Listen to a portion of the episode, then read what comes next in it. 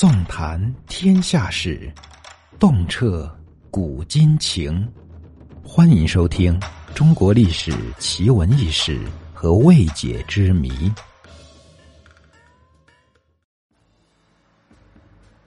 建议蓝迁之人该杀。这是于谦在朝堂上发出的声音。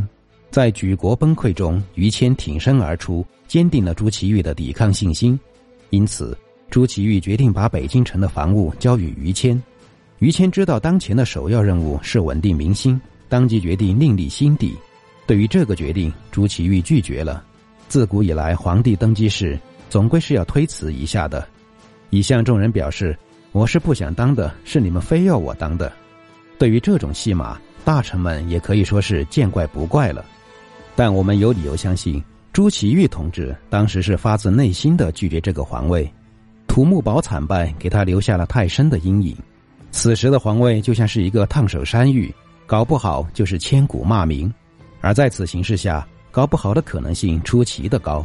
但在于谦的多次劝进下，还是接受了皇位，即景泰帝。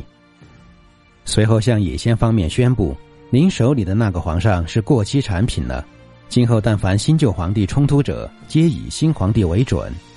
民心稳住了，下一步就该考虑防务了。于谦虽然当时时任兵部侍郎，但从未上过战场，但于谦却深知置之死地而后生的道理。从他后期对京城的部署就可以看出这一点。此时京城的军队已达二十二万。自于谦下达动员令起，长江以北的各部队就马不停蹄地往京城集结。但来的都是预备役或者二三线的部队，战斗力并不强。那么问题来了，主力部队跟一线部队到哪里去了呢？答案是全埋在土木堡了。这下大家就应该可以认识到宦官王振有多么的祸国殃民。不过那不是于谦当下应该考虑的。虽说京城的部队有二十二万，但还是远远不够。大家都可能会感到奇怪。野仙的部队也不过才五六万人，二十二万怎么会不够呢？大家不要忘了，那时的北京是一个超大的城市，光城门就有九个，而二十二万的部队分散到九个城门，一个城门也才两万多人。野先只要集中兵力攻其一点，胜算还是很大的。但冷兵器时代，决定战争胜负的主要是人心，可能是小时候韩信背水一战的故事给于谦了启发。于谦把防守所有京城的部队全部开出城外列阵迎敌，锦衣卫巡视城内，如有军士未出城作战者，格杀勿论。就这样，于谦完成了他的军事部署，分配八名将领镇守八个城门，而他自己负责的是德胜门，这是野先大军最有可能进攻的方向。十月十一日，决定民族走向的北京保卫战正式打响。野先大军还没有从土木堡的胜利中回过神来，以为明军主力部队尚且如此，眼前的杂牌军就更是不堪一击。明军已经将大军开出城外，放弃了依托城墙做屏障。但不识字的野先估计没看课外书的习惯，他没去想明军为什么要放弃城墙，在空旷地带列阵迎敌。兵法有云：“将有必死之心，是无贪生之意。”野先面对的是一支将生死置之度外的军队，战事一开，野先大军直奔德胜门。于谦战前的分析认为，正面对抗明军是不占优的，想要击败野先，唯有用以火器为主的神机营。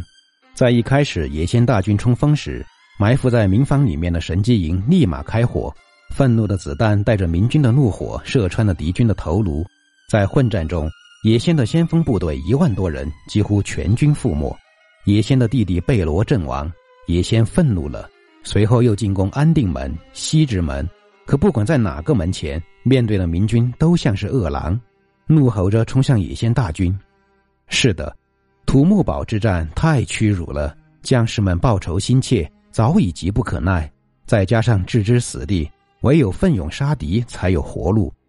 野仙这次算是撞枪口上了，战斗前后共进行了二十多天。野先打算攻下北京城后大肆劫掠，可现实是，野先非但没抢到一分钱，连烤鸭都没带走一只。于谦在主力被歼、皇帝被俘、人心涣散时挺身而出，挽救了中华民族于危难中。如果此战失败，长江以北无险可守。北京保卫战创造了一个奇迹，而这个奇迹的缔造人正是于谦。